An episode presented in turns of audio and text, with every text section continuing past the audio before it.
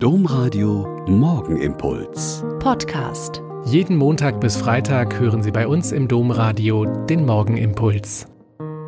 Wieder mit Schwester Katharina, Franziskanerin aus Olpe. Ich freue mich, dass wir jetzt hier zusammen bieten. Die Karwoche und die Ostertage ohne Gottesdienste zu erleben, konnte sich keiner von uns vorstellen.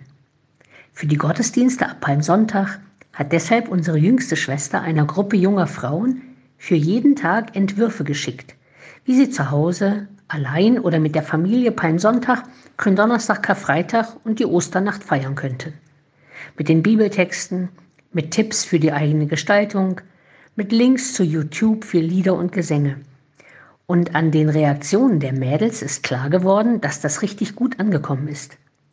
Und natürlich haben sie dann auch per Post von uns Osterkerzen und Wachs bekommen, damit sie eine Osterkerze gestalten können.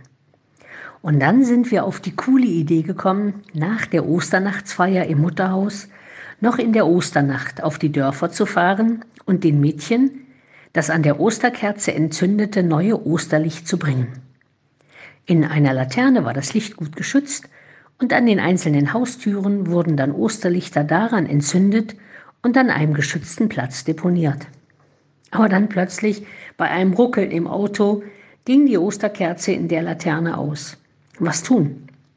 Zurück nach Olpe fahren war keine Option. Also einen Friedhof suchen.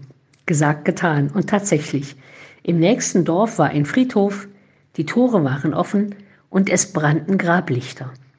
Also wurde an einem Grablicht die Osterkerze neu angezündet und die Tour konnte weitergehen.